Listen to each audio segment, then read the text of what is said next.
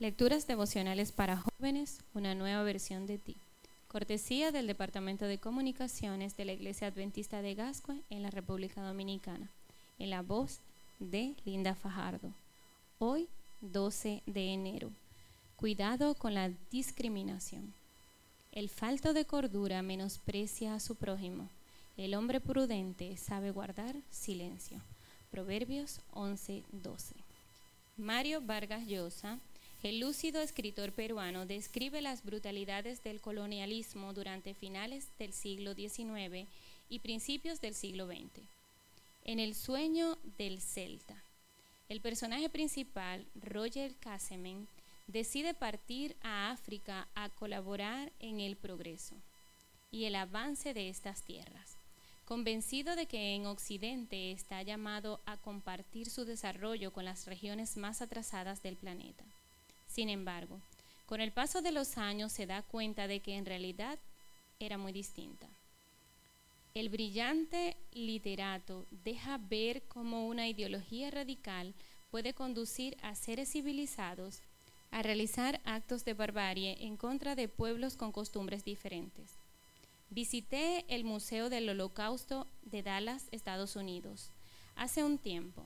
El lugar es pequeño pero muy significativo Ahí se narra como disidentes políticos, líderes religiosos, así como personas de cultura de antecedentes judíos, fueron llevados a campos de concentración, ubicados en diversas partes de Europa, para ser aniquilados por considerarlos un peligro para una supuesta raza superior, a saber, los arios.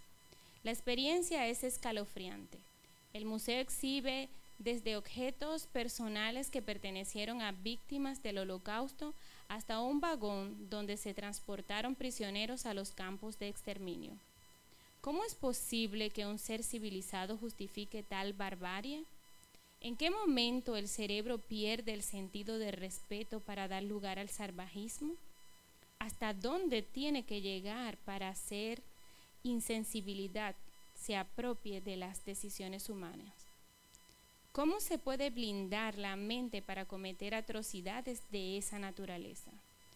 Cualquier ideología que nos conduzca a sentirnos superiores a los demás está fuera de lugar.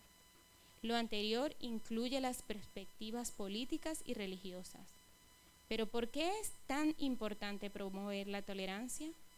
Porque los seres humanos somos proclives a repetir los errores del pasado. Preferimos los extremos o las imposiciones recalcitrantes que aplastan la dignidad de los demás con el pretexto de purificar a una comunidad, o las innecesarias actitudes atrevidas que ponen en peligro nuestra propia identidad, en vez de buscar el equilibrio.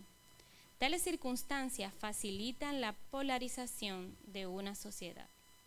No podemos aceptar la segregación de una minoría social aunque estemos en las antípodas de sus ideas. Su derecho a disentir garantiza el nuestro de conservar nuestras perspectivas religiosas o políticas. Es mejor construir una cultura de respeto y la tolerancia hacia los demás, cuyo principio yace en las palabras de Jesús, quien dijo, Así que en todo tratad a los demás tal y como queréis que ellos os traten a vosotros. De hecho, esto es la ley y los profetas. Mateos 7, 12.